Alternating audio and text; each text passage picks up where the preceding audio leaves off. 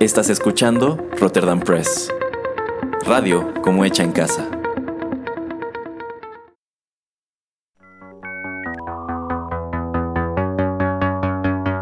TechPili. El programa en donde analizamos la tecnología de manera relajada y divertida.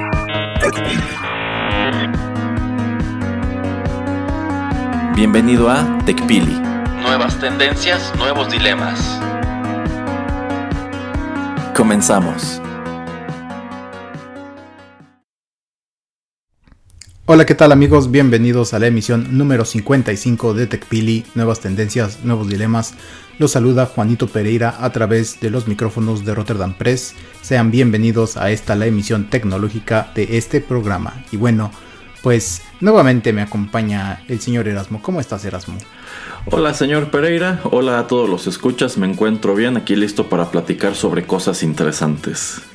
Eh, sí, efectivamente, cosas interesantes es lo que les traemos.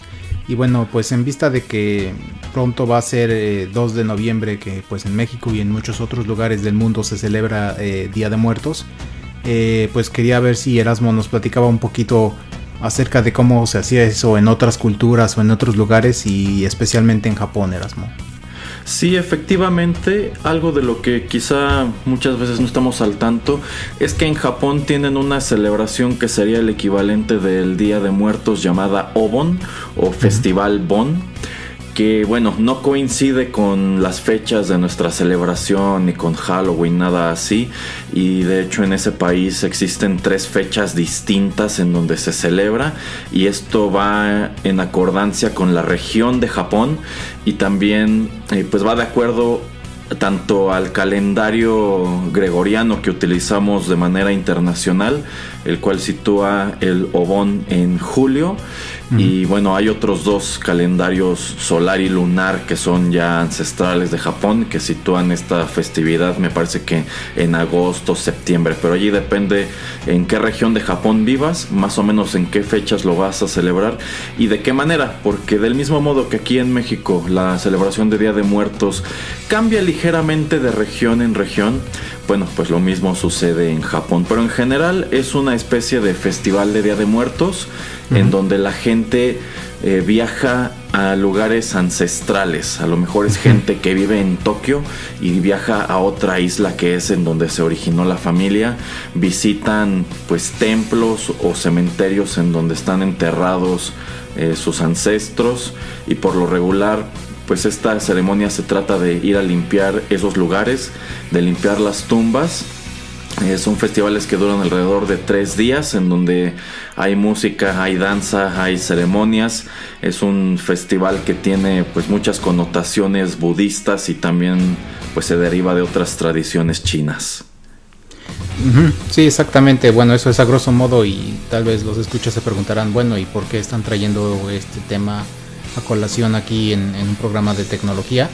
Y bueno, me topé yo con una, con una noticia que nos eh, explicaba o nos platicaba acerca de que hay gente o hasta digamos pequeñas empresas que estaban tratando de ayudar a personas que no podían viajar tal vez por la edad, tal vez por ser vulnerables por lo del COVID-19, eh, que les estaban ofreciendo digamos el servicio de streaming para poder ver eh, pues este festival o en sí esto, esta visita al cementerio, a la tumba del familiar, eh, la limpia que se le hace, literalmente limpiar la tumba y todo el rito que va alrededor de esto, eh, se le paga pues una cuota a alguien y pues ellos lo realizan por uno. Entonces, pues se me hace también una manera también diferente y ojalá no sea abusiva, espero que los precios sean pues accesibles, pero pues es una manera también de tratar de lidiar con algo que está sucediendo ahora, que pues yo creo que antes no podría haber sucedido, ¿no, Erasmo? Entonces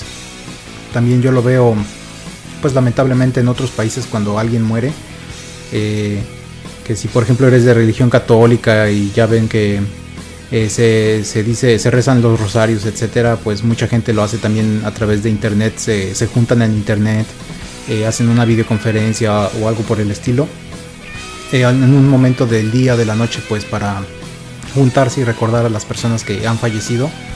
Entonces, pues también trasladándolo a México, yo creo que esto tal vez va a cambiar un poco este año también, ¿no, Erasmo? Y pues era más que nada traer este pues a colación eso y, que me dijeras tú un poquito tu, eh, tu, tu, opinión acerca de, de, este tipo de servicios o de pues cómo ves que hay gente que pues en verdad sí quisiera ir pero no puede, entonces eh, están agradecidas por ello y como digo, obviamente si no estás abusando pues es, es algo pues hasta eso digamos este no no chido, pero pues es hasta en cierto punto lindo, ¿no? Que pues todavía recuerdes a alguien y que puedas hacer las mismas tradiciones, ritos que estás acostumbrado, pero pues a la distancia. Bueno, en el caso específico de Japón, yo creo que pues está padre que hayan comprendido que dada la situación, este tipo de festivales no podrían llevarse a cabo y pues hay gente que probablemente tenía la inquietud de cualquier manera viajar, de cualquier manera ir a limpiar la tumba de sus antepasados. Eh, pero bueno, en vista de que no es posible o es riesgoso, pues surgen estos servicios que lo hacen por ti e incluso te transmiten eh, pues el, el, acto para que tengas la certeza de que se llevó a cabo. Eh, me imagino que debe haber gente allá que considera que esto le quita todo el encanto o hay gente que se aferrará a la idea es que lo tengo que hacer yo, cómo va a ir otra persona a hacer esto que es tan importante para nosotros como, como cultura. Eh, supongo que eh, debe detonar alguna especie de debate de aquel lado del mundo. Yo por lo menos estoy seguro que si se diera una cuestión así en nuestro país, en donde también es muy típico en algunas ciudades, en algunos pueblos, que la gente vaya a los cementerios a, limpiar, a dar mantenimiento, que incluso hay gente que pernocta en el cementerio, este, llevan comida, llevan ofrendas, etc. La verdad no estoy al tanto si en algunos municipios como que ya se adelantaron las autoridades y dijeron que esto no se podrá o si acaso permitirán pues visitas como pues mediante alguna reservación, ¿no? Eh, yo creo que en muchos casos no se podrá llevar a cabo la festividad como, como antes, que se llenaba de gente el cementerio y la gente allí llevaba música, llevaba comida, etc. Eh, pero yo siento que aquí de ocurrir una cosa parecida en donde, bueno, tú no puedes viajar al pueblo en donde están enterrados tus papás, tus abuelos, qué sé yo, pero alguien más irá a limpiar y a dejar la ofrenda, quizá una veladora, unas flores, etcétera, y te hacemos el, el live stream, por así decirlo. Eh, pues yo creo que hay gente que estaría de acuerdo, hay gente que se escandalizaría precisamente por esas mismas cuestiones, porque pues quieras que no son temas delicados, son temas que tienen que ver con la familia, que tienen que ver con, eh, pues con, con, algo que está muy, muy arraigado en, en nuestra cultura. Pero me parece padre que alguien haya tenido esa iniciativa. Y también quisiera suponer que no será algo bueno, que no sé, que yo quisiera esperar que no es algo muy costoso en donde se vaya a abusar de la necesidad que algunas personas tienen, eh, pues dado, dadas sus creencias, ¿no? Eh, esto me remite un poco a la situación de las peregrinaciones a la Meca eh, para la gente que es de religión musulmana, que bueno, este año igual eh, pues sufrió considerables modificaciones. Estos eran eventos supermasivos y oh, eran tan masivos que incluso resultaban peligrosos. Se, llegan a, se llegan a dar casos en donde pues entra la gente, este, pues ahora sí que en manada a la Meca, donde está la piedra de la Cabá. Eh, y pues es tanta gente y todos tienen que ir caminando como al mismo ritmo porque es como, es como un desfile. Entran a donde está, bueno, esta es, una mezquita grande y hacen el recorrido alrededor de la piedra y digamos que así conforme entran van saliendo. Creo que tienen que darle un número de vueltas a la piedra, no estoy muy seguro. Creo que una vez, mínimo una vez creo. Ah, el punto es que pues se da la situación de que a veces atropellan a la gente. o sea, tú vas caminando y quizá te tropiezas o ya estás cansado porque, bueno, es algo que toma muchísimo tiempo.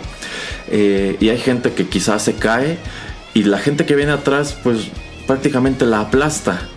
Y bueno, este año lo que hicieron fue que, pues como que se organizaron y en lugar de que todos entraran apretujados, pues los hicieron pues entrar en, pues, primero con cubrebocas y así y pues llevaban cierta separación como pues sencillamente para no perder esa, esa tradición que para ellos es muy importante.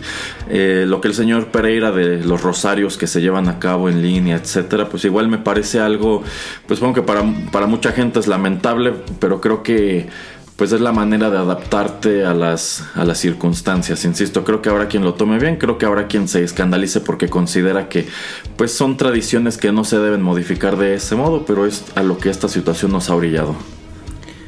efectivamente, pero mm, digo, viéndolo también un poquito a futuro, eh, digamos que tal vez no todas las personas estén con vacuna o algo a finales de, no de, déjate de este año, sino del próximo. Eh, entonces se empieza a hacer un poquito como, pues, eh, como que se empieza a acostumbrar un poco más la gente a, este tipo de, eventos o de situaciones. Eh, entonces cuando ojalá pues pase esta pandemia, ¿tú crees que a alguien se le ocurra, obviamente como estamos diciendo es un evento pues más personal, más familiar, pero ponte que vives en México y tu familiar en Estados Unidos no puede viajar o no va a llegar al velatorio? Eh, ¿Tú crees que gente adapte este tipo de, streamings o, de servicios o de comunicación, de estar cerca de su familia, pues con esto, usando el internet, usando otro tipo de tecnología? ¿Tú, ¿Tú crees que se adapte más ya después de, pues debido a las restricciones que existen ahorita, pues obviamente como que nos vemos forzados a utilizarlas, pero pues tal vez después, mm, no sé si la gente, como estamos diciendo, pues le parezca bien o no le parezca tan mal. Entonces no, no sé qué, qué pienses tú. Obviamente depende por familia, pero pues tú crees que vaya a haber más gente eh, que lo adopte o, crees que pues van a decir no, pues la verdad no, esto no tiene que ser así. Eh, yo creo que sí hay gente que tendrá que recurrir a este tipo de encuentros remotos por Zoom, por eh, Google, no lo sé, por Gmail. Eh, y probablemente se le quede esa costumbre porque se darán cuenta que conlleva cierta practicidad. Por ejemplo, pero, eso no quiere decir que no haya personas que no lo hagan ya. Yo, por ejemplo, sé de familias que a lo mejor eh, algunos integrantes viven en México y otros están en Estados Unidos trabajando. Y pues es algo muy típico que a fin de año muchos de estos migrantes regresen a sus lugares de origen, pues para pasar Navidad, Año Nuevo y ya después se emprenden el regreso al otro lado de la frontera. Pero pues históricamente sabemos que es un trayecto, es un trayecto complicado y hasta peligroso, eh, porque pueden pasarles un montón de cosas en el camino. Digo, pues toma en cuenta que hay muchas de esas personas de pronto van a lugares medio remotos, los aguardan horas y horas al volante eh, y bueno, eh, pues hay personas que precisamente como para evitarse todo eso, para pues no gastar y en vista de que a fin de cuentas, pues tampoco, o sea, si ven a sus familias, pero igual y no se quedan tanto tiempo o luego se tienen que ir antes porque surge algún imprevisto, no lo sé, eh, pues que ya mejor hacen como su cena de Navidad o su cena de Año Nuevo a distancia. O sea, una familia, una parte de la familia está en México, otra en Estados Unidos, se conectan y digamos que se están viendo a través de, pues, de dos pantallas y de esta manera pues conviven, cenan al mismo tiempo, platican de este modo, etcétera. Entonces eso, eso es algo que ya sucedía y yo estoy seguro que pues precisamente a raíz de toda esta situación empezará a multiplicarse. Sí. Sí, de hecho también me ha tocado en algún par de navidades donde pues obviamente las familias, eh, pues sobre todo la gente que ya es casada, eh, pues tiene que a veces dividirse entre eh, dos casas. Sí, que te llamen o que participen un poco en, la cena o en algún momento en el intercambio de regalos. Ahí te dejé algo ahí o etcétera. así de manera remota. Entonces, pues yo lo veo bien que nos adaptemos un poquito a, esas pues circunstancias o a la actualidad de, cómo está yendo el mundo, ¿no? Y obviamente si tienes el internet y si tienes la posibilidad, pues ¿por qué no? Eh, no me ha tocado ver eso que dice Erasmo de que pues están comiendo o cenando a la misma hora o al mismo tiempo. Se me hace pues, hasta eso chido, ¿no? Porque pues supongo que también ahorita desviándonos un poco del tema con el que empezamos, pero pues hasta en citas.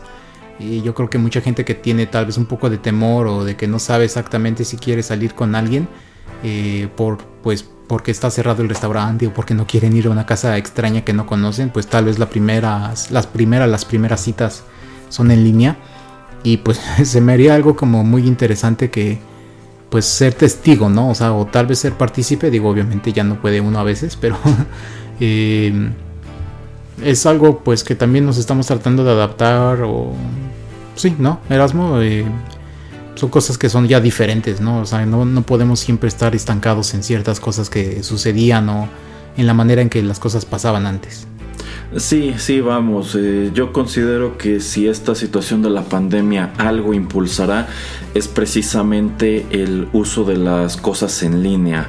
Eh, el hecho de que, pues a lo mejor jamás en tu vida habías tenido una videoconferencia y si eres estudiante o si tienes algún empleo en donde es necesario que te reúnas con personas, bueno, ahora esa es la manera en que se están llevando a cabo ese tipo de, de cuestiones.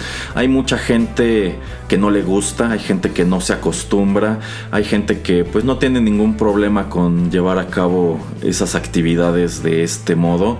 Eh, pero pues yo creo que sí es a lo que nos ha orillado esta, esta situación y pues ha dado pie a cosas interesantes como esto que comenta el señor Pereira de que ahora si a lo mejor conociste a alguien por internet y antes pues quedaban de verse en una cafetería o algo, pues ahora te hacen su reunión por Skype y pues esa es como tu, primera, tu primer acercamiento y a lo mejor hasta dices, uff, me ahorró un montón de broncas porque hubiera ido, no sé, a un lugar en el centro de la ciudad o muy lejos, no se hubiera gastado en pasajes, pues para algo que a fin de cuentas como que terminó por no latirme tanto, ¿no?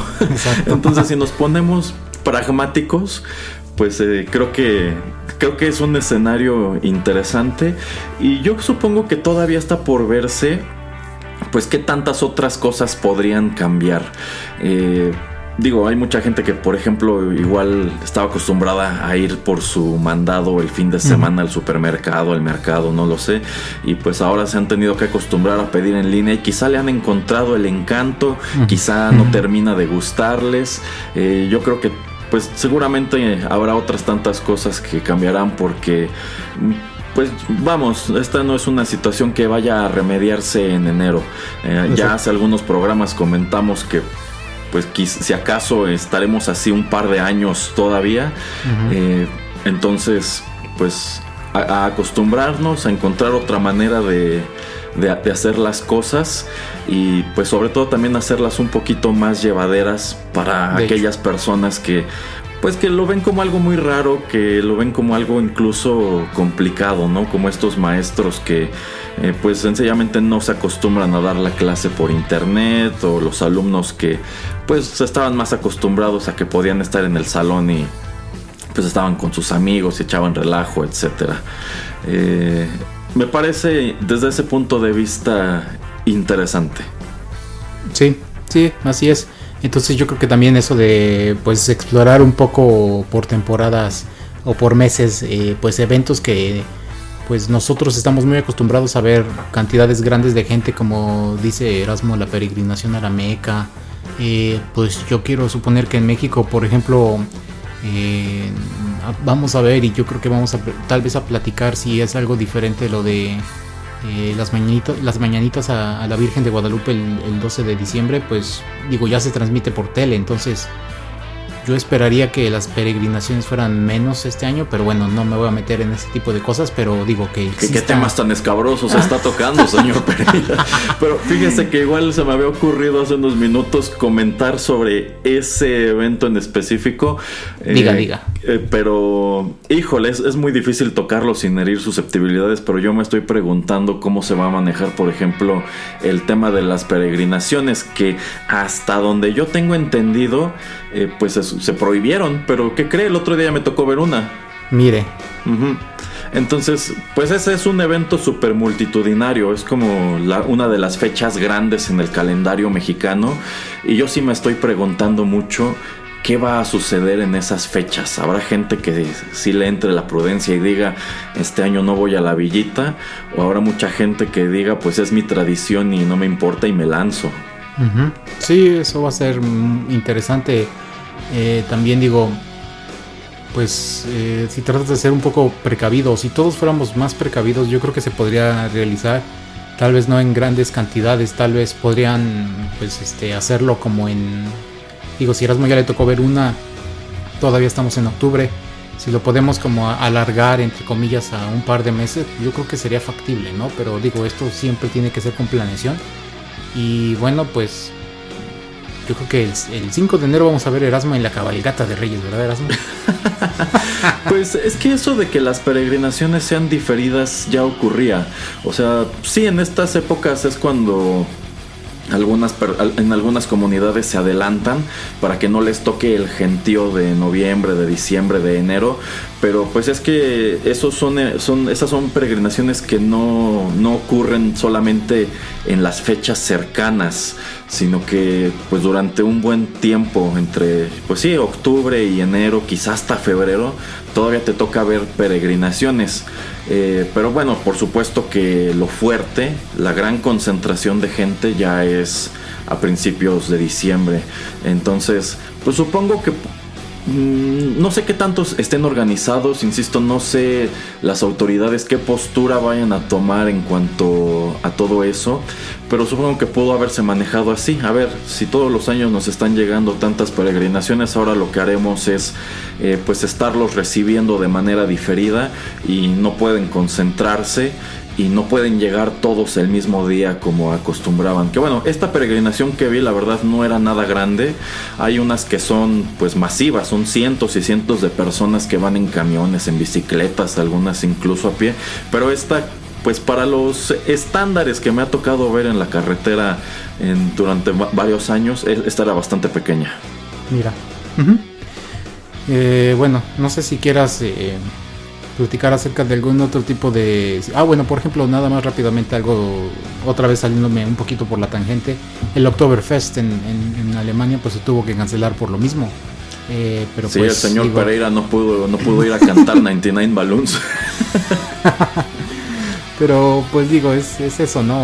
Podemos darle vuelta al, al mundo y ver todas las tradiciones, todas las cosas que suceden o que se celebran en muchos lugares y ver cómo están tratando de cambiarlas y pues aquí les traemos alguno, algunas de ellas, ¿no? Eh, no sé si tengas algún otro ejemplo, Erasmus, si no, pues podemos ir a la primera pausa. A ver, ya nada más porque lo mencionó el señor Pereira de esto, este asunto del Oktoberfest. Pues e, e, ese es un evento que digamos que se trata de replicar en cierta medida en ciertos lugares. Yo, por ejemplo, sé de muchos bares que tratan de llevar a cabo su propia versión del Oktoberfest. A veces ni con cervezas alemanas, pero como que dicen, vamos a hacer una pachanga un día en donde haya un montón de cerveza y esté barata, haya música en vivo, etcétera, y vamos a poner letreritos de Oktoberfest y quizás hasta nos vamos a caracterizar, no lo sé. Pero bueno, en vista de que en muchas ciudades todavía están cerrados bares, discotecas, todo eso, a mí me tocó ver el caso de un lugar que te estaba vendiendo tu Oktoberfest a domicilio. ¿Y en qué consistía esto? Bueno, eh, tú apartabas y en X fecha, durante el mes de octubre, ellos te llevaban a tu casa eh, seis cervezas alemanas distintas. Era un paquete. Te llevaban seis cervezas, te llevaban creo que una orden de alitas, dos salchichas, dos bratwurst o currywurst también. Eh, y te llevaban creo que unas papas, unos aros de cebolla. Bueno, el chiste es que te llevan como tu kit para que tú te juntaras en tu casa con tus cuates e hicieran su propio Oktoberfest. No ¿Y, sé los pretzels, ¿Y los pretzels? ¿Mande? ¿Y los pretzels? No recuerdo si había pretzels, pero es que en vista de que el pretzel nunca ha sido una botana muy popular aquí en México, yo siento que es de esas cosas que de plano no asociamos con el Oktoberfest. Como que nosotros pensamos en, eso y decimos, pues cerveza y comida, ¿no? Ajá. Pues sí, pero y de hecho he, visto también, siguiendo un poco con el ejemplo de alcohol, algunos lugares que solamente eh, no bares, pero que son como lugares acá más, más nice, entre comillas, que solamente sirven cócteles. Eh, me ha tocado ver en internet que en algunos países, en algunas ciudades, eh, te pueden mandar el cóctel Erasmo. Te lo mandan como en bolsas de plástico y cada cantidad de, de la mezcla que va en el, en el vaso o, o, en el lugar donde tengas que poner este pues la bebida y te dan las instrucciones de cómo van, cómo tú tienes que pues mezclarlo Entonces, si eres alguien que le gusta los cócteles y eso, pues te lo pueden mandar y te puede llegar hasta por correo. Entonces, no tienes ni que abrir la puerta, nada más vas a ver, vas a tu buzón y ya ahí están tus cócteles. Eso es bien raro. Sí, qué cosa más curiosa. y yo siento que le quita todo el encanto. Pues sí, pero si eres alguien acá muy suculento o que en verdad no puedes vivir sin cócteles, pues yo creo que es, es un servicio que pues no sé qué tan popular sea, pero que sí he visto. Entonces, también te digo, pues hay em, empresas o locales o eh, pues negocios que tienen que buscar la manera, ¿no? Erasmo, de, de tratar de, de vender. Híjole, señor Pereira, se me acaba de ocurrir algo que ya hasta me la estoy pensando en decir al aire porque nos la van a venir a, copiar como es la costumbre de algunas empresas. pero estaría padre que hubiera un mixomóvil, ¿no? que fuera como de estos carritos de panadero, pero en lugar de que lleven tamales, pan, café, etcétera, pues llevan ahí sus botellas y sus vasitos de shots, etcétera. Y pues van a tu casa, llega ahí el, el barman Ajá. Este, y afuera te prepara lo que, lo que te vayas a tomar y ya se va a seguir su recorrido. Por supuesto que sería la cosa más ilegal del mundo, pero supongo que sería una manera como de elaborar sobre ese concepto de los cócteles a domicilio. Lo que radio escucha, lo que podcast escuchas, radio escuchas como le queramos llamar, eh, tal vez saben es que Erasmus está eh, robando ideas de la película El Quinto Elemento y de cómo el chinito este llegó al a la ah sí sí sí que tenía su pues era como su, su, stand de ramen pero móvil exacto exacto entonces algo así también puede ser Erasmo Ándele, señor Pereira. algo ramen móvil, Erasmo. A lo mejor nos vamos a empezar a encontrar con pues con carritos que en lugar de venderte helados ahora te traen efectivamente comida china, comida japonesa. ¿Por qué no? sí, sí, yo creo que es algo sobre lo que podrían elaborar quienes quienes tienen food trucks y ese tipo de cosas, ¿no? Sí, exactamente. Bueno, ya no. ¿Cómo nos desviamos del primer tema para terminar? Así no sucede.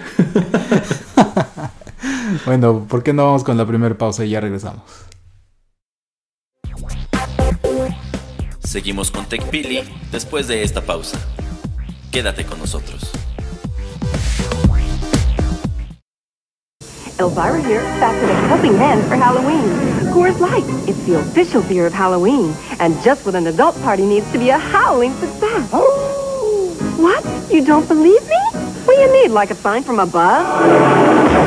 Be sure to visit this display wherever you buy Coors Light. And it's just perfect for when friends drop in. See what I mean? This Halloween, party with your favorite monsters during Halloween Horror Nights at Universal Studios, Florida. And right now, carve out savings of up to $16 off admission with this special coupon you'll find on two liters of Pepsi. For details, visit a Pepsi display near you.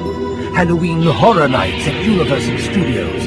Hurry to Ticketmaster today for advance tickets, while you can still slash the price. Look out, because this Halloween, Toys R Us is your Halloween headquarters. You'll find every trick or treat under the moon. A monstrous selection of costumes and a dungeon full of decorations at prices so low you'll howl. So this Halloween, bring the entire family to Toys R Us for a Halloween selection so huge. It's scary.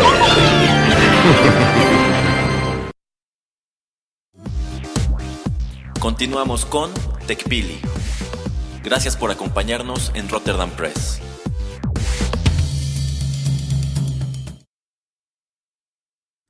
Bueno, ya estamos de regreso y ahora sí vamos a cambiar un poco de tema porque pues la emisión pasada eh, Erasmo nos estaba contando o quería contarnos acerca de los estrenos que se realizaban ahora en tiempos de pandemia. Eh, bueno, pues por ejemplo, los que no saben, o los que más bien todos deben de saber que Tenet era una de las películas pues más esperadas del verano. Eh, de todas maneras, Christopher Nolan pues quiso estrenarla y él a fuerzas quiso que se estrenara en cine porque pues tenías que verla en IMAX porque así la grabó y así quiere que, que fuera tu experiencia.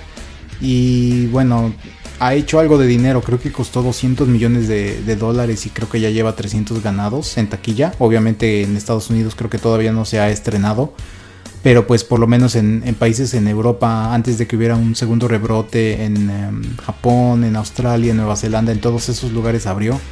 Y bueno, pues como había muy pocos estrenos o eh, pues nuevas cosas que ver, pues mucha gente fue a verla. Eh, y bueno, eso fue en el cine obviamente si uno quiere ir ahorita al cine, como ya hemos comentado, pues hay refritos o hay cosas que están de, mm, aniversario, no sé si Star Wars cumple, la del Imperio Contraataca creo que cumplió eh, treinta y tantos años, 40 años de haber sido lanzada, entonces la volvieron a, poner en el cine y algunos documentales o cosas así como que pues que no llevan a tanta gente o también no sé, te pusieron otra vez todas las de Harry Potter o así. Pues tratar de mantener vivo pues el cine sin tener estrenos que también es algo muy muy difícil y muy muy duro. Eh, entonces Tenet pues sale al cine es como una propuesta para ver cómo está el mercado y pues yo creo que a Disney no le gustó porque pues su carta fuerte de verano que era Mulan pues deciden tenerla en, Disney Plus en su servicio de streaming y pues bueno, eso es lo que queremos discutir en este segmento. Entonces, pues yo quería escuchar el, comentario de Erasmo acerca de este par de películas, de cómo se estrenan este par de películas, eh, pues una en cines, en salas, y la otra pues que decidieron, ¿sabes qué? Mejor vamos a empujarla en nuestro servicio de streaming que es entre comillas nuevo, que no tiene más de un año que salió. Y pues, ¿cuál es tu opinión, Erasmo? Efectivamente, yo siento que Hollywood decidió tentar el agua con estos dos lanzamientos. Tenet que llega directo a las salas de cine y Mulan que sale directo al servicio de streaming de Disney Plus. Eh, ya sabemos que muchas de las películas eh, que ellos tenían, bueno, que la industria tenía reservadas para el verano, para esta Navidad, como la película de Black Widow, Wonder Woman 1984, etc., pues se han ido postergando. La nueva de James Bond, la nueva Top Gun, etc. Entonces, pues ya muchas de estas películas que estaban previstas para el verano, primero dijeron, las vamos a aventar a otoño. Llegó el otoño y las cosas no han mejorado pues ya dijeron de plano, se van hasta 2021. Y pues prácticamente la, la, cartelera que estaba prevista para 2020 ya se fue toda para 2021, pero no hay fechas, no hay nada. Entonces yo siento que, pues precisamente pensando que allí tienen ya estos productos y seguramente les está costando dinero no poder estrenarlos, decidieron aventarse al mercado con, pues con estos dos títulos películas pues que sí eran muy esperadas, en definitiva más una que la otra, y ver qué resultados les daba. Y quizá de esta manera decidir sigo postergando mis estrenos o ya me aviento de esta manera. En el caso de, de Tenet, esta sí era una de las películas más esperadas de, este año y efectivamente deciden lanzarla a los cines porque bueno, eh, ya de varios años para acá las películas de Christopher Nolan tienen esa ambición de rodarse en IMAX y que para pues tener una mejor experiencia las veas en una pantalla grande, de preferencia en una pantalla IMAX. Eh, y pues son experiencias que la verdad valen mucho la pena. Entonces como que dijeron, bueno, vamos a lanzarla, vamos a ponerla en los cines que ya están abiertos, eh, pues tanto en Estados Unidos, América Latina, Europa. Em, y vamos a ver qué respuesta hay. Veamos si la gente si tiene la intención de ir al cine con todas las restricciones que hay actualmente o si mejor dicen pues me llama la atención la película pero prefiero esperarme a que esté disponible en línea o quizá en Blu-ray y, así. Ya nos dijo el señor Pereira que pues la película hizo dinero. O sea, yo creo que mínimo ya de haber salido tablas con eso, con esas, con esa taquilla. En definitiva, si se hubiera estrenado bajo condiciones normales, habría hecho muchísimo más dinero. Pero yo creo que realmente la tirada era esa. Si la pongo en el cine, voy a perder, voy a salir tablas o voy a ganar. Entonces, eh, supongo que era como, como el antecedente, ¿no? Veamos qué pasa. En el caso de Mulan, pues Disney decide aventarla directamente a su servicio de Disney Plus. Y yo creo que esto fue más o menos, yo, creo que fue un, un pequeño error. Eh, ¿Por qué? Bueno, porque de entrada el servicio de Disney Plus no está disponible en todo el mundo. En realidad en este momento Netflix sigue teniendo mucho más alcance que ellos. Y una queja que a mí me tocó mucho leer era que encima de que tú estás pagando la mensualidad de Disney Plus, todavía tenías que desembolsar 30 dólares para ver Mulan. ¿Cómo crees? Sí. Oh, sí, sí, sí. Pero bueno, eh, mucha gente se quejó de que era demasiado, o sea, tú no podías verla nada más por ser suscriptor, tenías que pagar algo extra, pero no es una renta, la estás comprando en sí, ah. entonces ya puedes repetirla todas las veces que tú quieras y allí va a seguir disponible mientras el servicio exista. Eh, y bueno, decían, es que para que sea streaming se me hace muy caro, pero la verdad es que a mí entre que sí y entre que no, porque por ejemplo, cuando tú entras a una plataforma como Cinepolis Click, cuando quieres comprar una película, por lo regular te está costando alrededor de 200, 250 pesos, depende qué título sea. Eh, si hacemos la conversión de esos 30 dólares, pues son aproximadamente 800 pesos. Pero eso es más o menos, si no es que incluso más, lo que te cuesta un Blu-ray de estreno. Una película que ya terminó su corrida en los cines y está llegando al formato casero. Más o menos eso es lo que cuesta en Blu-ray. En DVD es un poco más barata, pero pues la, ventaja que te está ofreciendo Disney Plus es que puedes verla en la mejor de las calidades, ¿no? Prácticamente como si fuera un Blu-ray y va a estar disponible permanentemente. O sea, entonces en el aspecto económico, pues entiendo que a mucha gente le parezca caro pagar tanto por, pues por un producto digital, pero si somos honestos y lo trasladamos a cómo hubiera al precio que hubiera tenido esta película en su formato casero eh, bajo circunstancias normales, pues la verdad es que no te salió mucho más caro. Sí te salió más caro que irla a ver al cine, pero a, fin de cuentas en el cine solamente la verías una vez. Pero tomando en cuenta que mucha gente nada más la vio una vez y con eso le bastó, pues como que dices, caray, sí, sí desembolsé algo de, de dinero. Y no, la verdad no tengo el dato de cómo le fue económicamente a Mulan. Yo tengo entendido que no muy bien, porque pues era más costosa y pues a fin de cuentas, si tú quieres ir a ver Tenet, quizá con tu novia tienes que pagar dos entradas, pero si vas a ver Mulan, solamente tienen que desembolsar dinero una vez y ya la pueden ver los dos o con los hijos, no lo sé. Entonces eh, insisto, no tengo el dato de cómo le fue económicamente a Mulan, pero yo creo que de los dos experimentos probablemente el que les dio un mejor resultado fue Tenet. Y yo siento que eso también se debe a que Tenet a fin de cuentas era un mejor producto, porque yo siento que algo que desincentivó mucho por un lado, algo que desincentivó mucho a la gente a ver Tenet era el hecho de ir al cine. Hay mucha gente que sencillamente no quiere arriesgarse a ir a este tipo de espacios todavía. Pero lo que le pegó a Mulan, pues es la mala prensa que tuvo, eh, las controversias que enfrentó y pues que tuvo una recepción. Yo, yo creo que Mulan fue todo un tiro por la culata. O sea, trataron de hacer el remake de esta película 22 años después. Eh, pues partiendo de la noción que se tiene de que la Mulan animada es un producto muy racista.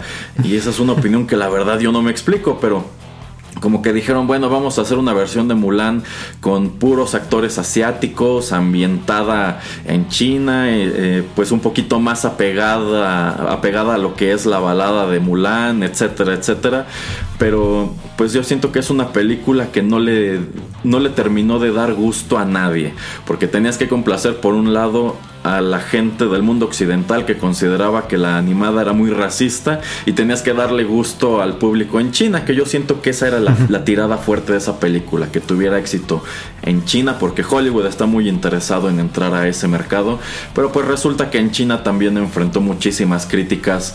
Eh, pues por declaraciones que hizo la actriz eh, principal, por la manera en que decidieron presentar eh, China, etcétera, etcétera. Eh, ahora sí que hay un montón de cosas que yo considero que salieron mal. Entonces quizá este experimento les habría arrojado mejores resultados si en lugar de aventarse al ruedo con Mulan, lo hubieran hecho con Black Widow.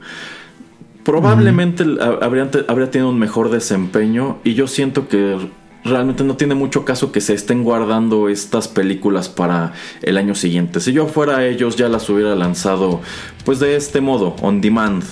Eh, pero bueno, también sé que hay algunos títulos que pues sí están muy necios con que quieren estrenarlos en cine, como la secuela de Top Gun, que es, bueno, no, bueno, es un secreto a voces que Tom Cruise está negado a que se estrene en línea, porque pues sus películas no salen directo a video, no son productos on demand, son blockbusters que tienen que verse en el cine. Eh, sí, y bueno, ¿y cuál es tu opinión acerca de que, por ejemplo, existían o existen películas tipo la tercera parte de Billy Ted? Que digo, que tal vez, bueno, no tal vez, eh, pronto les vamos a traer la reseña de esa película. Que por ejemplo la renta te salía en 20 dólares, pero comprarla en 25. O sea, como que te, el incentivo de que pagaras un poquito más, eh, pues era para que la tuvieras tú y 20 dólares porque pues tal vez invitabas amigos o yo qué sé, no, es tal vez el precio de los boletos en Estados Unidos tal vez son 10 dólares, etcétera. Eh, pero ¿qué piensas de que si pago un poquitito más ya es mía? O sea, obviamente en Mulan ya la estás comprando de, de un jalón, pero pues que te estén dando este tipo de, opciones, eh, ¿te gusta también que existe ese modelo de negocios o no tanto? A mí me gusta, de hecho, pues también algo que me parece interesante cuando rentas a través de YouTube o a través de Click es que incluso tienes opciones de renta porque, por ejemplo, en Click eh, puedes verla en una calidad pagando a lo mejor 25 pesos y puedes verla en HD pagando 50. Y pues, insisto, cuando son películas ya un poquito más viejas, no te cuesta mucho más comprarlas. Y tomando en cuenta que tienen esta promoción de que por cada compra te regalan una renta, pues para mí vale la pena, porque si sí si, si reclamas esa renta, ya te salió este, lo, que, lo que desembolsaste. Eh, a, a mí me gusta, entonces yo creo que el error de Mulan fue pues haberla vendido directamente el precio, insisto, sí suena un poco elevado, pero en la práctica no lo es tanto. Pero yo habría dado esas dos opciones. A ver, aquí está Mulan. Yo entiendo que tú ya estás pagando no sé cuántos dólares por estar suscrito a este servicio. Bueno, si nada más quieres rentarla y verla en una calidad decentona, pues a lo mejor no me des 30 dólares, dame, dame 15, dame 20, ¿no? Eh, y ya si de plano tú crees que te va a gustar mucho y que vas a querer verla más veces, si quieres verla en la mejor calidad porque es un título que te llama mucho la atención, eh, pues ahora sí dame los 30 dólares y ya, es tuya, puedes verla todas las veces que gustes. Eh, yo siento que allí les, les faltó un poquito de, de, ambición y siento que también deben tenerle como cierta desconfianza que es que voy a vender menos, ¿no? Porque pues en vista de que está en internet, seguramente van a, juntarse un montón de personas a verla y esto me va a restar ventas o a lo mejor habrá quien la quiera grabar para empezar a distribuirla de manera ilegal, no lo sé. Pero yo insisto, creo que Creo que si se envalentonaran y aventaran títulos un poco más interesantes de este modo, les habría dado resultado. Eh, otra, de, otra de las películas que decidieron lanzar a cines en, en, este momento, y yo creo que eso se debió a que es un título al que no le tenían nada de fe, es The New Mutants. Que la verdad he estado pues tratando de encontrar este, en línea, pero al parecer en ningún lado este, decidieron lanzarla de este modo. La lanzaron directamente a cines. Y pues esa película sí le fue muy mal crítica y comercialmente, pero porque a fin de cuentas yo considero que estaban conscientes de que ese era un producto fallido desde, desde hace, desde hace, dos años, ¿eh? porque es una película que este, se tardaron muchísimo tiempo en, en, lanzar al mercado, que porque estaban haciendo reshootings y no sé cuántas cosas y después resultó que nada de eso era cierto, sencillamente como que pues dado que se atravesó la adquisición de Fox por parte de Walt Disney, la película se quedó en el limbo y cometieron el error de venderla como una cosa que terminó no, no, siendo. Bueno, es otro de esos títulos que lanzaron. Yo siento que no para atentar el agua, sino porque dijeron, este es el momento porque ahorita no la va a ver tanta gente y no le irá tan mal. no podemos decir que vendió poquito porque pues poquita gente fue. Sí, ahora también considero que falta el caso en donde arrojes al mercado de manera simultánea. Ahí está esta película en cines, allí está en servicios on demand. Tú escógele. Si te gusta, si tienes la confianza de ir al cine, ahí está. Si quieres, si prefieres verlo en tu casa, ahí está también. Van a costar diferente, pero de esta manera eh, pues digamos que estamos atendiendo estos dos nuevos segmentos. Por ejemplo, aquí en mi ciudad estuvo, es más, creo que todavía está en cartelera de New Mutants, pero no he ido a verla. Pero si me hubieran dicho, paga 30 dólares por verla, a lo mejor en, Prime, pues la verdad yo lo hubiera hecho, porque sí es una película que, me llama la atención. Mm, mi siguiente pregunta iba, iba más o menos en eso de eh, ¿Tú crees que vaya a haber más experimentos con películas grandes como Tenet que las lancen al cine o van a, a decir, no sabes qué, pues como estás diciendo, los grandes estrenos, sabes qué, vamos a aventarlos hasta el próximo año? Y pues, ¿qué ideas tienes tú, Erasmo, para que los cines sobrevivan? La verdad es que los cines lo tienen bastante complicado. Tan solo aquí en esta ciudad, eh, pues un cine que llevaba, yo creo, más de 20 años este, en activo, en esos 20 años cambió de manos, me parece que tres veces.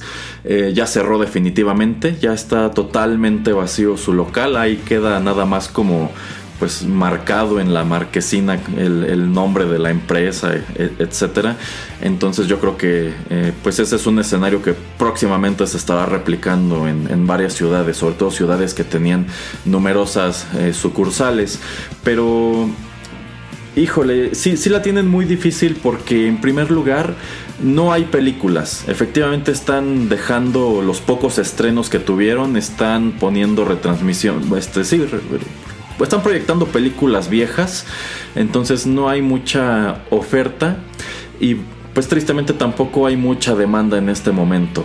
Eh, las cadenas nacionales que ya están operando prácticamente todas sus sucursales con capacidad disminuida han enfrentado muchas críticas de que pues no era el momento, de que cómo se les ocurre y también muchas quejas sobre pues cómo, en, qué se ha transformado la experiencia de ir al cine. Porque, bueno, antes esta era una de las actividades sociales por excelencia. Yo no me explico por qué, porque vas a ver una película, no vas a platicar. si quieres ir con siete personas a, platicar, pues mejor vete a un café o a un restaurante, no vayas al cine. Pero aquí en México la tenemos arraigada como una experiencia muy social y le quitaron por completo ese encanto, porque ahora solamente puedes ir pues máximo dos personas. A lo mejor puedes ir con tu pareja o a lo mejor puedes ir con un hijo, no lo sé. la capacidad de las salas está pues muy disminuida, el acceso está controlado y sobre todo yo creo que algo que a mucha gente le ha molestado es que cambió por completo la oferta de alimentos. De entrada pues antes había dulces, había chocolates, gomitas, ice y todo, ese, todo eso, ¿no? Y ahora pues básicamente es tenemos solamente palomitas y refrescos y agua. Y para colmo quitaron las máquinas de refrescos y ahora lo que hacen es que te sirven de una botella de refresco. Tienen allí sus botellas de 3 litros y te sirven en un vaso, te dan tus palomitas ya selladas, ya, o sea, ya vienen empacadas, ya no van y las sacan de la máquina. Y hay mucha gente que se ha quejado de que es que ahora las palomitas están sudadas, es que ahora ya están duras como si fueran de cartón, es que el refresco no tiene gas, es que el refresco no está frío. Eh, etcétera, etcétera. Y lo que respecta a la sala, me ha tocado mucho quejas de que es que no, no es un espacio seguro porque la gente se quita el cubrebocas para comer, porque hay gente que, pues si vas a ver una comedia, se está riendo y quieras que no, pues... Eh, pues escupes, ¿no? Quieras que no, pues se, esparce y todos están respirando el mismo aire. Tienen que tener las puertas de las salas abiertas y pues hay mucha gente que se ha quejado de que es que ahora escucho cada que alguien pasa por afuera, es que se mete el ruido de otras salas, se escucha si alguien está platicando, etcétera, etcétera. Entonces, eh, tristemente los cines se han llevado una se, han llevado un muy mal golpe eh, por más que han tratado como de eh, pues explicar cuáles son sus medidas de seguridad. Yo creo que la principal medida de seguridad sería no vender alimentos y todos ven la película con su cubrebocas puesto, pero pues incluso para ellos esa es, ese es uno de los principales segmentos de su negocio, la venta de los alimentos, de estos combos carísimos que nada más son palomitas y refresco, ¿no? sí. Este, entonces la verdad yo no, yo no veo claro qué estrategia pudieran adoptar para para convencer a la gente de que regrese a las salas. Yo siento que todo lo que han hecho hasta ahora no les ha dado resultado y yo siento que el mismo Hollywood pues se está reservando. Como que los cines también deben ser los más interesados en que no se repita otro Mulan y no se repita otro Billy Ted. Pero pues tristemente no, no han encontrado la manera de hacer que la gente vaya a sus espacios y pues a muchos les está saliendo muy, muy caro seguir operando de esta manera. Eh, por allí me encontré la campaña de un cine en algún lugar del estado de Pensilvania que pues prácticamente está pidiendo que le aporten este dinero a través de, Patreon y de otras plataformas para que puedan seguir abiertos y te ofrecen cosas como que pues mira vamos a vamos a vender los asientos, ¿no? Este, todas las butacas van a tener el nombre de alguien que nos dio a lo mejor 100 dólares y nos está ayudando a que sigamos operando, cosas así. Y yo estoy seguro que no es el único caso, eh, porque sobre todo en Estados Unidos todavía hay muchísimos cines que son particulares, no pertenecen a grandes cadenas. yo, yo, siento que esos son los que más están sufriendo en este momento eh, y creo que pues incluso grandes cadenas como Cinépolis, que tienen presencia no solamente en México, sino que son, creo que la tercera o cuarta cadena de cines más grande del mundo, pues están teniendo ese tipo de dificultades. Yo quiero suponer que hay un montón de películas que se están proyectando para cuatro o seis personas porque pues no han logrado convencer a la gente de que, de que regrese. Hay quienes sí están muy eh, aferrados a es que yo sí quiero seguir disfrutando la experiencia del cine, pero yo siento que, lo, que la gran mayoría de la gente no. Pero cuatro o seis personas, Erasmo, me estás hablando de tu cine favorito al que ibas. Eran hasta para menos personas que ponían las películas. ah, bueno, en ese cine sí, pero tenían ocasionalmente el fenómeno de que pues de pronto a lo mejor estrenaban la primera de Transformers y por algún motivo el cine se llenaba. Era un cine que vivía como de ese tipo de, estrenos. De, estrenos, pero pues había otras cosas que la verdad nadie, nadie asistía a ver en realidad. Este, de hecho, yo mirándolo en retrospectiva, estoy sorprendido de que ese cine haya durado tantísimo tiempo. Pero bueno, supongo que tiene que ver el hecho de que cambió de administración dos o tres veces. Este, pero y, y, bueno, tenía grandes cadenas que lo estaban respaldando. Supongo que allí solamente prorrateaban el costo de operación de ese cine con las otras dos sucursales que hay en la ciudad. Supongo. Pero pues en este momento yo creo que tomaron esa decisión. ¿Sabes qué? Esta era mi unidad más débil. Yo no le veo caso a conservarla y pues decidieron quitarla. Ahora, en lo que respecta a Hollywood, dicen, ok, me voy a reservar todas estas películas, las voy a guardar para estrenarlas en cines en 2021. Pero ya no tienen el mismo potencial comercial, porque si me estás diciendo que... Voy a estrenar Black Widow el próximo fin de semana en cines que solamente pueden albergar a un promedio de 30 personas por proyección. Pues la verdad, no, no voy a hacer la misma cantidad de dinero. Probablemente haría más si la saco on demand. E, es, eso que iba yo a, mencionar ahorita de yo no entiendo el ejemplo que nos dabas este uno o dos programas atrás de que pagabas tú por conciertos o que pagaste por este par de conciertos y el experimento que se realizó pues en base a eso de ver a estas bandas pues para ver cuánto dinero estaban eh, recabando etcétera pues yo siento que se puede hacer lo mismo con varias películas, o sea, obviamente como estamos diciendo con Mulan tal vez no funciona, pero pues hay otras películas y hay mucha gente que en verdad quiere verlas.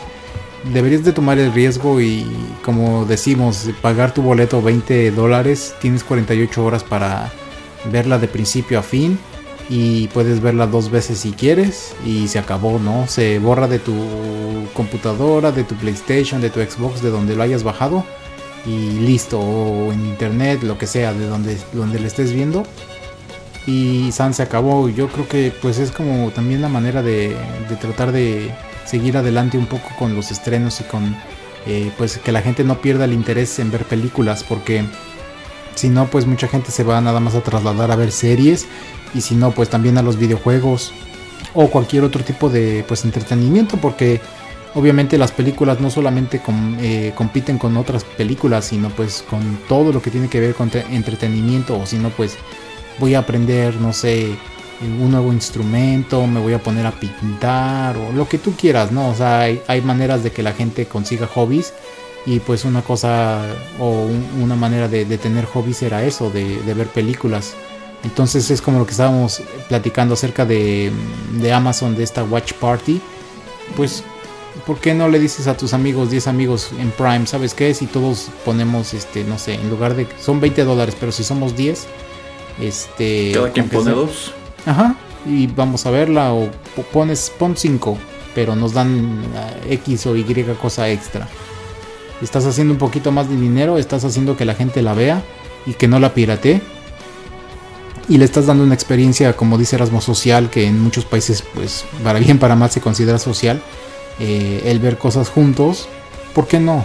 Digo, son ideas, ¿no? O sea, y pues hay experimentos y hay películas con las que puedes tratar de, poner eh, en servicios de streaming, en servicios de renta temporal así muy, muy corto, que puede que suceda o que puede que, gente pues en verdad eh, le, le parezca atractiva esta oferta. Sí, sí, sobre todo si tomamos en cuenta que pues a raíz de todo esto, eh, los servicios de streaming son quienes han venido a ganar, porque gente que no los tenía contratados antes ahora lo hace para tener un entretenimiento en su casa.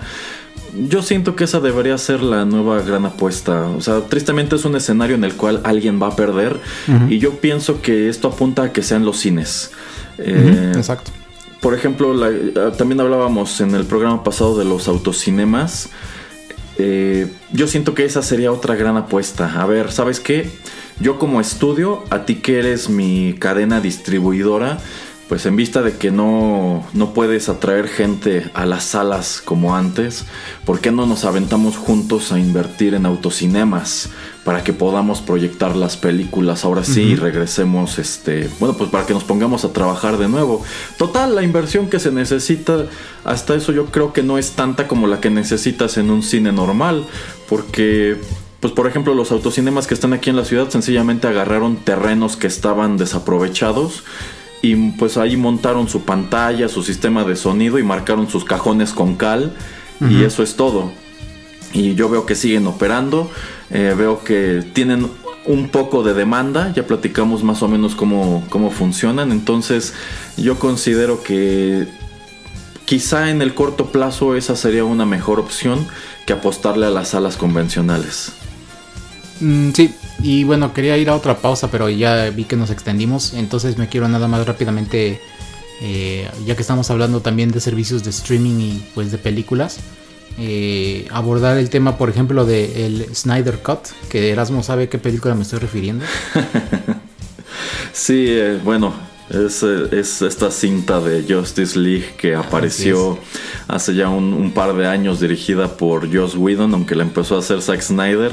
Eh, críticamente le fue bastante mal, aunque sí hizo dinero pero en un esfuerzo por salvar ese universo cinematográfico, DC decidió sacar el legendario Snyder Cut, que yo creo que no existía realmente, ¿eh?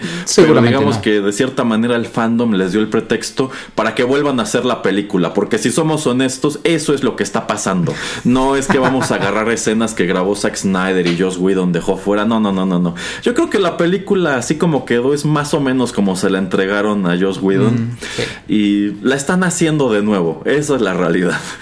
Ajá, bueno, y siguiendo un poquito con, esta idea, pues para los que no saben esta película de Justice League, eh, pues Zack Snyder era el primer director, tuvo una tragedia familiar, entonces Josh Whedon entra para pues terminar lo que dicen es la segunda parte de la filmación y editarle, etcétera, toda esta película, porque pues Zack Snyder en verdad eh, totalmente se sale del proyecto.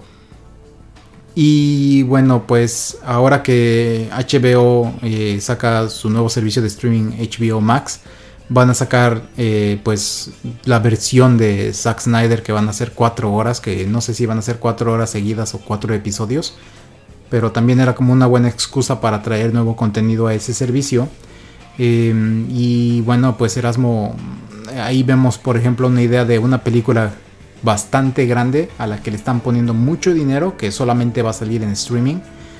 y también eso es lo que te quería yo preguntar, ¿qué piensas acerca de, bueno, esto también como estás diciendo, es, una vacilada, pero pues el tener bastante dinero como para poder en verdad darle mucha libertad a un director de, ¿sabes qué? Si quieres hacer una película de 6 horas, órale.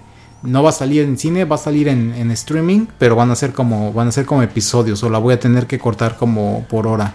Este, le entras, órale, pues órale, aquí está el dinero, llégale, haz tu visión, enséñanos y ponlo en, en, en, frente de, de, la gente que pues nos va a pagar por estar eh, teniendo nuestro servicio en sus computadoras, en sus televisiones, que sea el preferido. Entonces, ¿qué te parece también ese tema de pues apostarle a, la visión de directores que tal vez son películas gigantes que se ven muchas veces que constantemente forzados a, a tratar de, de, recortar o de hacer que duren una hora y media, dos horas, dos horas y cuarto máximo. ¿Qué, qué te parece que, pues, que existe, por ejemplo, este tipo de, de situaciones donde pueden tal vez explayarse un poco más?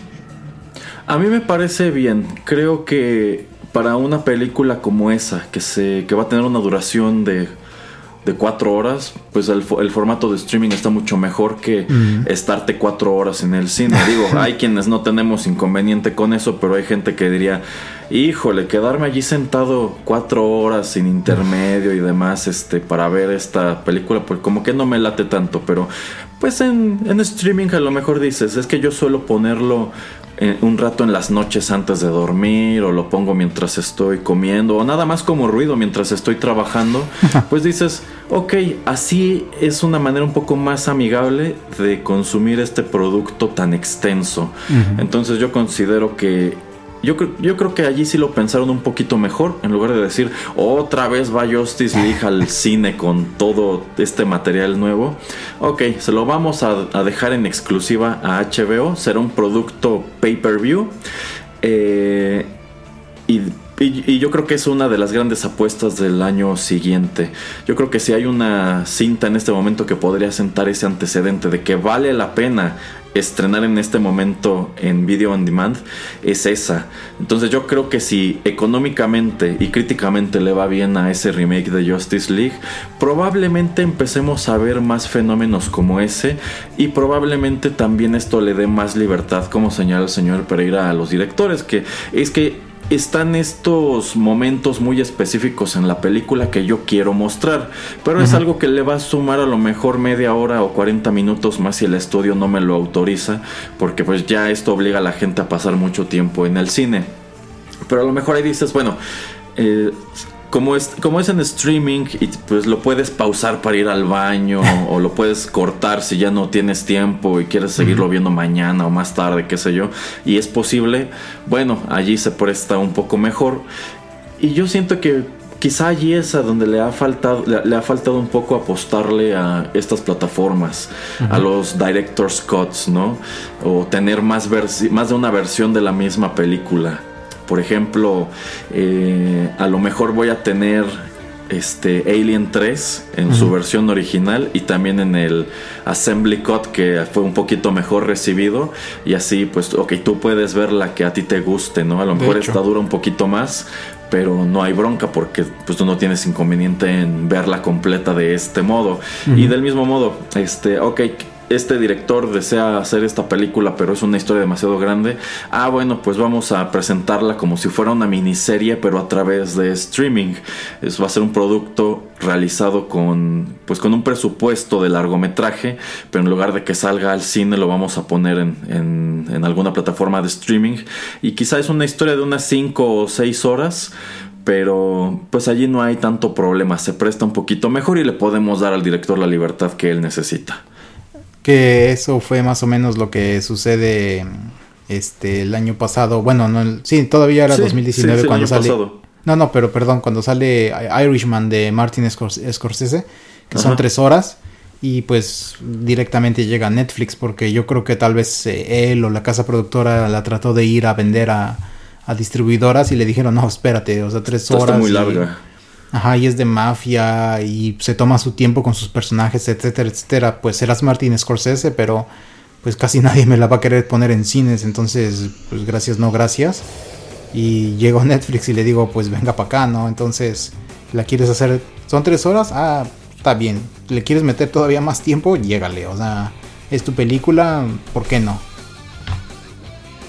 Sí, sí, yo creo que ese es uno de los principales ejemplos, porque, bueno, cuando una película es demasiado larga, efectivamente los cines tienen ese inconveniente, está muy larga y no la puedo proyectar muchas veces al día.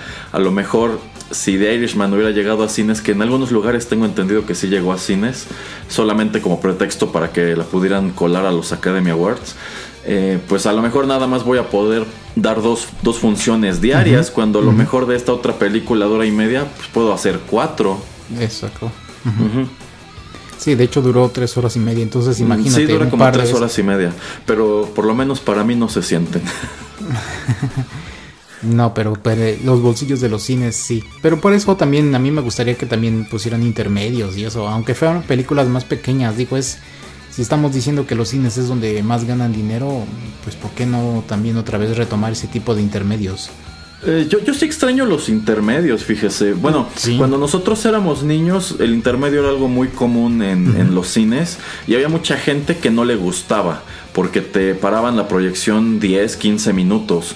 Y pues sí había gente que aprovechaba para ir al baño, para ir a comprar más golosinas, pero había quienes no y decían, es que pues me hacen estar aquí sentado a lo tonto, ¿no? Esperando. Y a veces cortaban la película arbitrariamente, a veces es exacto a la mitad y pues este corte a veces te podía interrumpir escenas de acción o cosas así, decías, ay, este, pero ahora que llevamos tantos años sin intermedios en los cines y las películas son cada vez más largas, hay ocasiones en que yo sí los echo un poco de menos. Por ejemplo, yo no hubiera tenido inconveniente en que, en que me pusieran un intermedio a la mitad de Endgame, que es una película larguísima, ¿no? O también este, eh, un intermedio en Once Upon a Time in Hollywood, que les voy a confesar que es una película que terminé de ver eh, y, y fui corriendo al baño. Sí, este. Mm, yo creo que serían momentos un poco bienvenidos en ocasiones, sobre todo en películas largas como esas. Sí, entonces, bueno, pues son ideas que también lanzamos al aire y digo, ojalá en algún momento pues ya regrese a ser seguro todo el, el poder ir y ver nuevos estrenos en, en una sala pues de cine con una pantalla gigante estar oliendo las palomitas aunque tú no te las estés comiendo o terminarte las palomitas antes de que empiece la película porque nada más te las echaste cuando están este, todos los trailers. Pero pues mientras no, yo creo que nos deberían de escuchar también pues todas las casas productoras, distribuidoras y ponerlo todo on demand en varios servicios de streaming, en YouTube, en lugares donde sea accesible para la gente pues para eh, pues comprarlas, ¿no? O rentarlas como le queramos llamar. Y pues es eso, yo creo que es la manera, por lo menos momentáneamente, de, seguir adelante.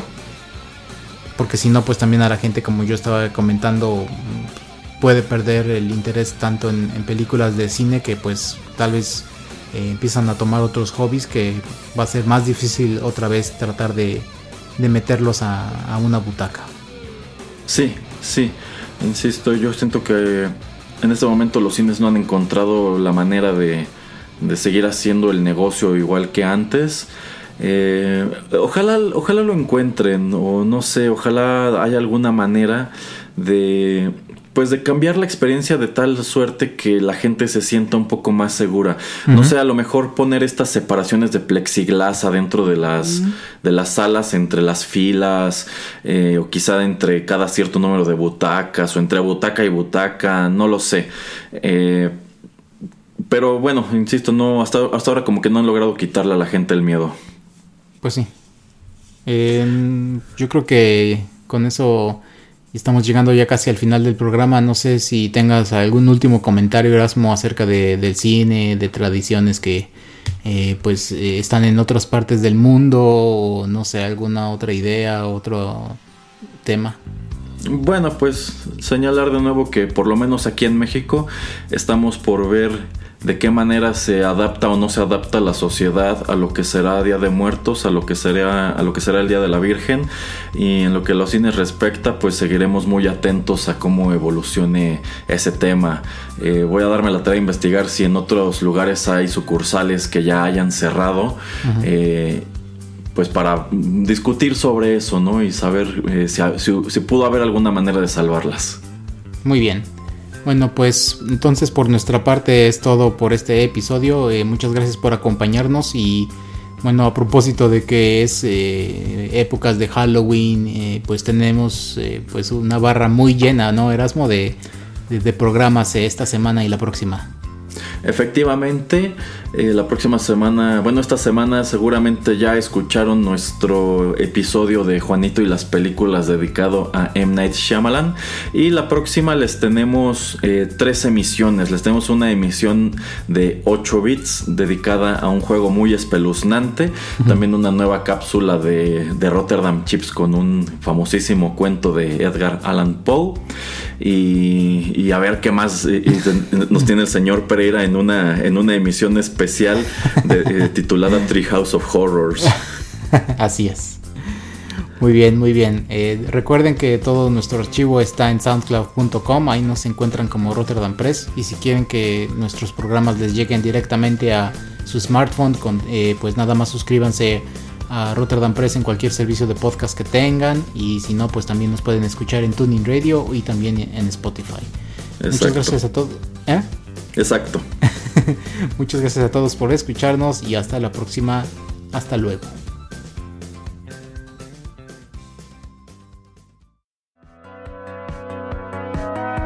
Esto fue TechPili. Nos escuchamos en la próxima emisión para continuar la charla y el análisis de todo cuanto a tecnología se refiere. Te esperamos aquí, en Rotterdam Press.